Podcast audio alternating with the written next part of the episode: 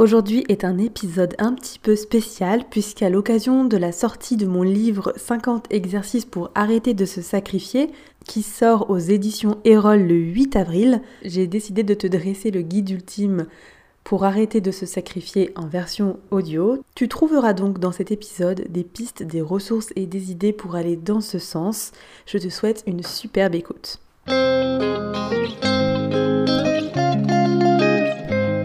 Bonjour et bienvenue dans Serenity Please, un podcast inspirant pour les femmes en quête d'une vie plus sereine et épanouissante. Je suis Elodie Legal Pavard, coach sérénité minimaliste. J'aide les femmes à retrouver du temps pour elles, à déculpabiliser et à créer une vie alignée qui les fait vibrer.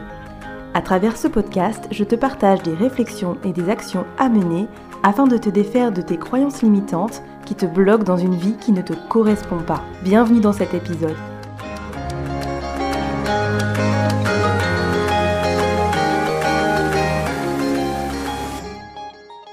Avant de plonger dans le vif du sujet, je voulais te rappeler ce que j'entendais par sacrifice.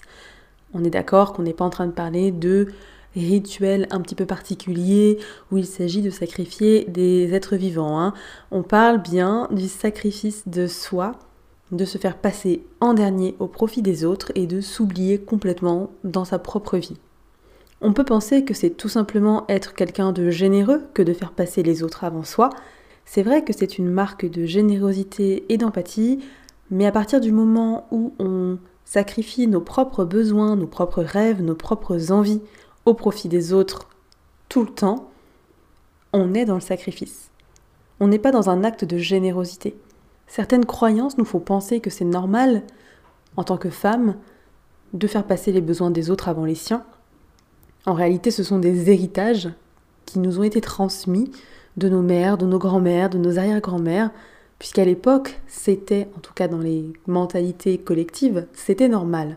D'ailleurs, moi, lors d'une discussion avec ma grand-mère au téléphone, elle m'avait dit, et c'est d'ailleurs ce qui m'avait un petit peu provoqué ce déclic autour de l'héritage du sacrifice, elle m'avait dit, voilà, maintenant que les enfants les petits-enfants sont grands, bah, je respire, je peux vivre ma vie, je fais ce que je veux et c'est génial. Et je me suis dit, ok, c'est cool, c'est génial, je suis trop contente de t'entendre comme ça, mamie, mais moi, je n'ai pas envie d'attendre 86 ans pour que ça m'arrive.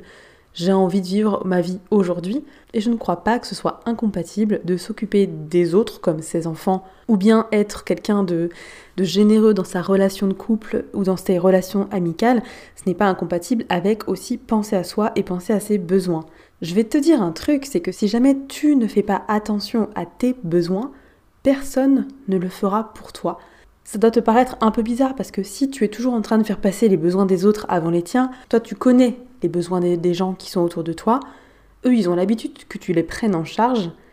En revanche, ils ne te donneront jamais la même chose parce qu'en fait ce n'est pas leur rôle, comme ce n'est pas non plus ton rôle de gérer leurs besoins tout le temps. Après, on est d'accord, je parle là dans le cadre d'une relation de couple ou euh, amicale ou même professionnelle. Je ne parle pas de la relation avec les enfants, puisque là, effectivement, il fait partie de notre rôle de s'occuper de leurs besoins. Mais ce n'est pas parce que on prend soin de nos enfants qu'on doit complètement s'oublier. Et les deux sont compatibles. Je le vis tous les jours. Mes clientes le vivent aussi au quotidien.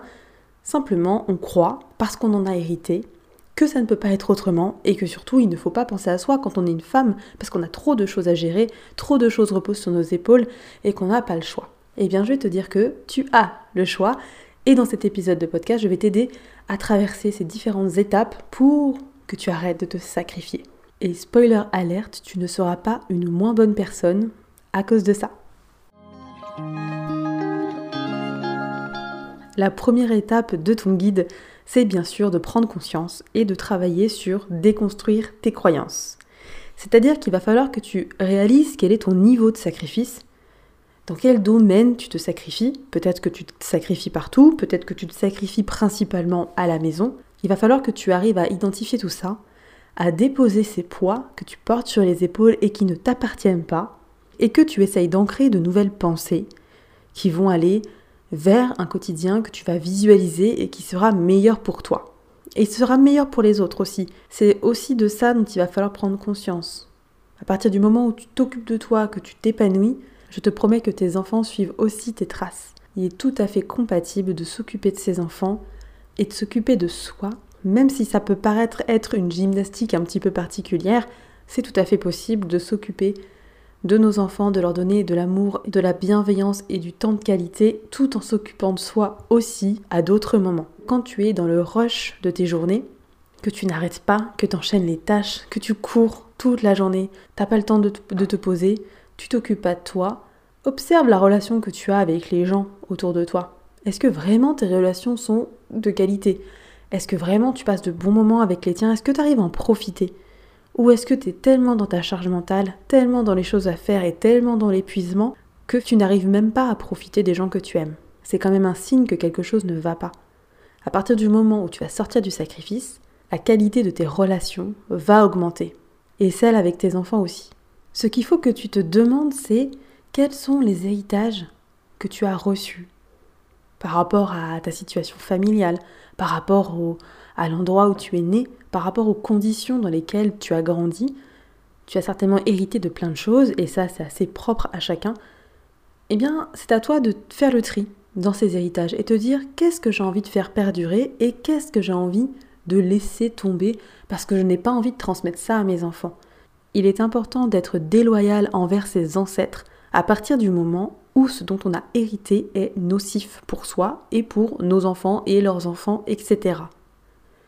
Alors demande-toi comment tu vois ton quotidien, qu'est-ce que tu as envie de vivre dans ta vie de tous les jours, comment tu imagines ta vie sereine? Fais le point et ancre des pensées qui vont t'aider à avancer vers ce mode de vie. La deuxième étape va être de poser des nouvelles fondations saines et solides. Maintenant qu'on a fait un peu le ménage dans les croyances, qu'on a déconstruit les choses, on va pouvoir poser des bases saines. L'idée dans cette étape, ça va être de te reconnecter à tes valeurs, à tes besoins, de vérifier tes niveaux de jauge, tes priorités et d'apprendre gentiment à ancrer de nouvelles habitudes. Prendre du temps pour toi sans culpabiliser, redécouvrir les choses que tu aimes et délaisser davantage les choses que tu n'aimes pas. C'est une étape cruciale qui va te permettre tout simplement de faire les bons choix dans ton quotidien pour que ce soit bénéfique pour toi et donc aussi pour ton foyer et ceux de qui tu aimes t'occuper. Un exercice que tu peux faire pour t'aider à y voir plus clair, c'est un exercice que j'adore donner en coaching, surtout au début. Il paraît très simple et pourtant il est assez révélateur ça va être de te faire couler une boisson chaude et de la savourer en pleine conscience et sans écran. Le simple fait de te donner un rendez-vous avec toi-même où tu ne vas pas aller scroller sur les réseaux sociaux ou discuter avec quelqu'un en ligne, ça te permet d'entendre tes pensées, d'entendre les choses qui sont importantes pour toi, d'entendre tes inquiétudes et tout simplement de pouvoir prendre le temps de t'écouter toi-même. C'est un moment qui n'est pas évident à faire la première fois, quand on n'a pas l'habitude. Déjà parce qu'on a l'impression qu'il nous manque quelque chose, puisqu'on n'a pas notre téléphone, mais aussi parce qu'on n'a pas l'habitude d'entendre nos pensées sans chercher à les faire taire, finalement. Cela peut paraître un peu submergent d'entendre tout ce qu'on a à se dire à soi-même, mais en réalité c'est très libérateur. Et d'ailleurs, si tu as besoin de te libérer, tu peux aussi, à la place de prendre ton téléphone, prendre un carnet et écrire tout ce qui te passe par la tête. Te donner un rendez-vous avec toi-même pour pouvoir faire le point est essentiel si tu veux sortir du sacrifice.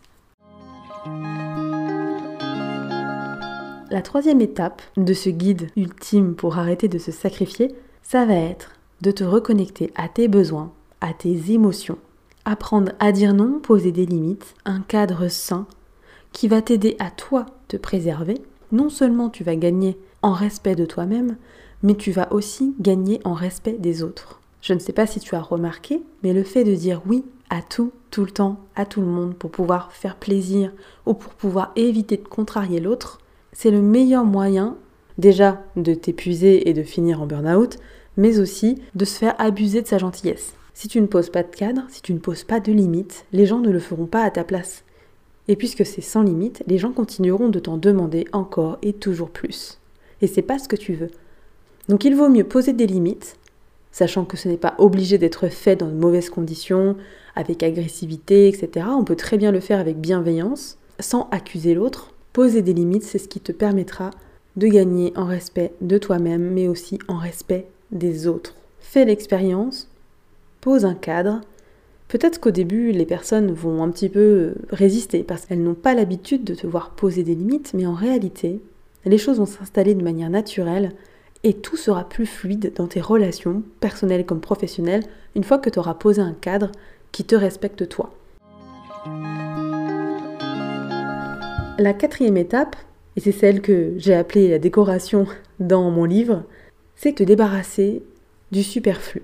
Quand je parle de se débarrasser du superflu, je parle sur plusieurs plans, même si dans mon livre, dans ce chapitre-là, je te parle plutôt des possessions physiques, en réalité, se débarrasser du superflu, ça vaut sur tous les plans, c'est-à-dire physique, donc les possessions, les objets, etc., mais aussi mental, c'est-à-dire les tâches qu'on va s'obliger à faire, et ça aussi on en parle dans le livre, et aussi dans les relations. Attention à ne pas garder des relations qui sont là juste parce que elles sont là depuis toujours, alors qu'elles nous font du mal, ou qu'elles nous sont nocives. Mais revenons aux possessions. Pourquoi est-ce que dans tous mes coachings, je propose un désencombrement de ces objets pourquoi est-ce que dans tous mes coachings, je propose un désencombrement de ces objets sans forcément aller dans désencombrer absolument tout son logement, même si c'est quelque chose que je recommande, je fais au moins un petit passage où on va désencombrer tout ce qui est urgent, c'est-à-dire tout ce qui déborde, tout ce qui est en trop, tout ce qui n'est pas nécessaire et qui pourtant nous prend de la place physiquement et visuellement parlant. Pourquoi est-ce que je donne à mes clientes cette thérapie par le vide? C'est parce que grâce à ces actions-là, elles vont apprendre d'une part, à prendre des décisions qui sont bonnes pour elles, puisqu'elles vont choisir si oui ou non cet objet lui est utile ou lui procure de la joie ou est quelque chose qu'elle veut absolument avoir chez elle. Et d'autre part, ça va lui permettre de gagner en clarté, en visibilité. Le fait d'avoir moins de choses chez soi permet aussi de faire de la place dans sa tête. Et c'est là que les idées surgissent ou bien tout simplement que le calme apparaît. T'as pas envie de passer tout ton temps libre à ranger des trucs. T'as pas non plus envie de passer tout ton temps libre à chercher un truc précis. Le fait de désencombrer, ça va vraiment t'aider à atteindre ce niveau de calme. Non seulement tu vas gagner du temps, parce que tu vas plus le passer à ranger ou à chercher des choses, mais en plus tu vas y voir plus clair, tu vas être plus calme et tu vas pouvoir enfin entendre ce qui est essentiel. Et c'est pour ça qu'il y a toute une partie dédiée à ça dans mon livre et dans mes coachings. Évidemment, ce n'est pas aussi simple et je le sais et je t'accompagne pour pouvoir gérer ces objets que tu gardes au cas où ou pour pouvoir gérer ces objets que tu gardes parce qu'il y a une valeur sentimentale derrière. Ça, c'est quelque chose sur lequel on peut travailler ensemble, que ce soit dans les exercices qui sont dans mon livre ou dans mes coachings dans la Serenity Academy. Tu ne pourras jamais sortir vraiment du sacrifice si tu ne te réconcilies pas avec toi-même toi-même en entier. Ça sert à rien de refouler certaines facettes. On possède tous toutes les facettes qui s'opposent, qui ne sont pas très cohérentes et qui surtout ne sont pas toujours alignées avec nos valeurs. Elles existent, il faut le savoir. Et au moment où peut-être on en aurait besoin, eh bien au moins elles ont le mérite d'exister. En fait, il va falloir que tu apprennes à te réconcilier avec ta petite voix intérieure qui va te tirer vers le bas. Tu sais, celle qui te juge, qui te critique, qui te fait croire que tu es incapable, que tu es nul, tu n'y arriveras jamais. Cette petite voix-là, il faut la faire taire. Et comment? En te réconciliant avec tes pensées. Et cela passe par plein de choses. Tu peux pratiquer la gratitude, tu peux pratiquer les, les victoires.